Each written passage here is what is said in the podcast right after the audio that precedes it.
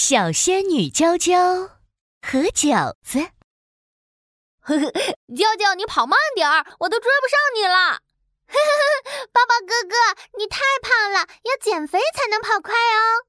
大街上，两个小朋友边跑边闹，大家议论纷纷。这两个娃娃是谁家的呀？不知道啊，以前都没有见过呢。他们可不是普通人，他们是天上的小神仙。一天前，他们聚在女娲娘娘那里。娇娇、包宝，春节快到了，我派你们去凡间找一样最能代表春节的美食。找美食，我最擅长了，包在我们身上。于是啊，娇娇和包包嗖的来到了凡间。烧饼，烧饼，卖烧饼喽！芝麻糊嘞，甜甜的芝麻糊来一碗啦！娇娇来到了凡间。一个没站稳，摔了一个大屁股墩儿。他一边拍着身上的尘土，一边朝四周看。哎，这是哪儿呀？这儿的人们都穿着古代的衣服。集市上，大家在议论纷纷。哎，听说北方又发生战争了，不知道会不会打到我们这儿？我们汉朝难道要灭亡了吗？嘘，不要说这种话，小心被抓起来。包包摸着脑袋说：“哦，原来我们来到了汉朝。”这个时候，一个瘦巴巴的小男孩晕倒了。包包和娇娇赶紧跑了上去，扶起了小男孩。哼，谁来救救他呀？他晕倒了，怎么办？怎么办？不要害怕，我来救他。一个老爷爷一个箭步冲到了包包和娇娇的面前。我叫张仲景。是个医生，让我看看他怎么了。哦，原来呀，这个老爷爷就是东汉的神医张仲景。张仲景把一颗药塞进了小男孩的嘴巴里，没一会儿，小男孩就醒了过来。谢谢你，神医。你这是又冷又饿，所以才晕倒了。张爷爷，求求你救救我们村里的人吧！原来，小男孩和他们村里的人都是从北方逃难来的，穷的没衣服穿，没东西吃。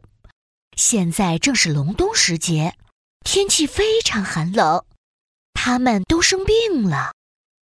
张仲景跟着小男孩来到了村里。唉，太惨了吧！大家都穿着破破烂烂的衣服，好多人都长了冻疮。尤其是耳朵，长期裸露在外面，有的人整个耳朵都冻坏了。唉，他们太可怜了，张爷爷，你快救救他们吧！张仲景紧紧地皱着眉头，不好办呀，不好办呀！现在是冬天，草药很少呢，怎么办呢？娇娇和包包也开动脑袋瓜，想起了办法。我生病的时候，只要吃很多很多肉就会好了。对呀，我生病的时候，只要喝一些热粥就很容易好。张爷爷有没有什么食物能治好这些病人呢？食物治病，让我想一想。张仲景托着腮想了起来。过了一会儿，他高兴地说：“我想到办法了，娇娇、包包，多亏了你们。”我才能想出办法，你们愿意帮我的忙吗？我们一起来治病救人。我们当然愿意了。那太好了，娇娇，你去找羊肉；宝宝，你去找面粉，我们一起做好吃的。张仲景在河边支起了一口大大的锅，没一会儿，娇娇和包包拿着羊肉、面粉回来了。万事俱备，只欠东风了。材料都有了，我们动手做起来吧！剁剁剁剁剁剁！张仲景先把羊肉剁成了肉酱，加入了一些药材，一起搅拌，然后把面粉揉成了面团儿，再把面团儿压成扁扁的面皮。张爷爷，你这是要做什么呀？张正景神秘一笑：“我们要来做耳朵。”啊！做耳朵，耳朵怎么做呀？你们看着就知道了。张仲景把肉酱包进一片片的面皮里，然后再压紧。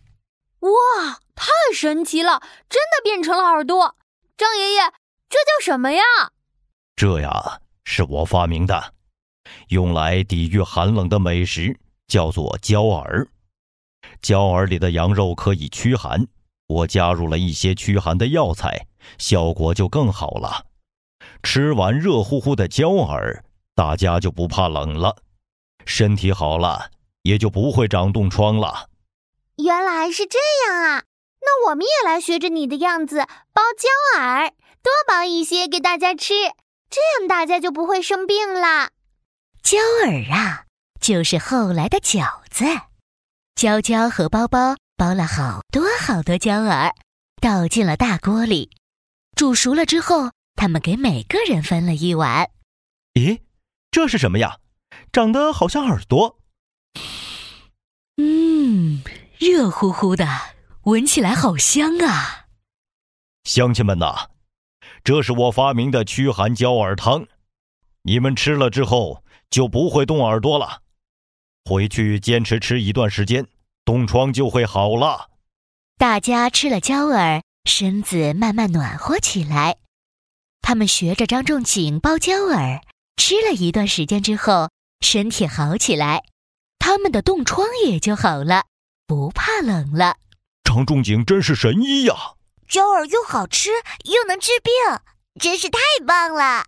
娇娇将胶耳这道美食带回到女娲娘娘身边。